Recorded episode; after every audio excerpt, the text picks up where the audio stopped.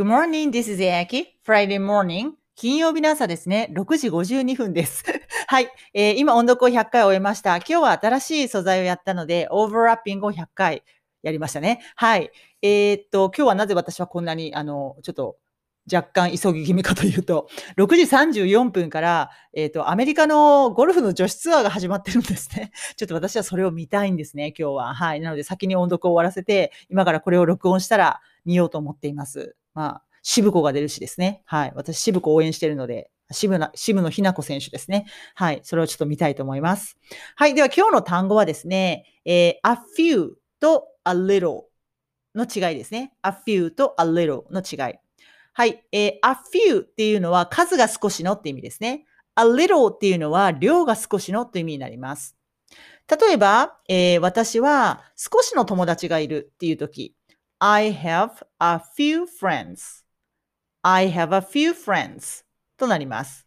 例えば、ニューヨークに少し何人か友達がいるっていうときに、I have a few friends in New York.I have a few friends in New York となりますね。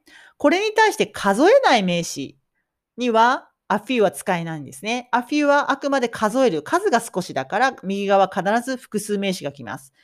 えー、でも、例えば数えない名詞、お金、マニーとか、雪、スノーとか、そういうのは数えないので、量だから a little の方を使うわけですね。例えば、昨年は、えー、少し雪が降ったって言いたい場合、私たちは持ったって言えばいいんですね。We had a little snow last year. We had a little snow last year.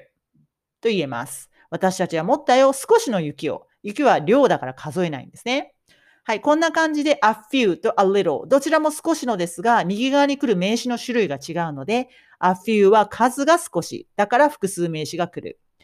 a little は量が少し、だから右側数えない名詞が来るということですね。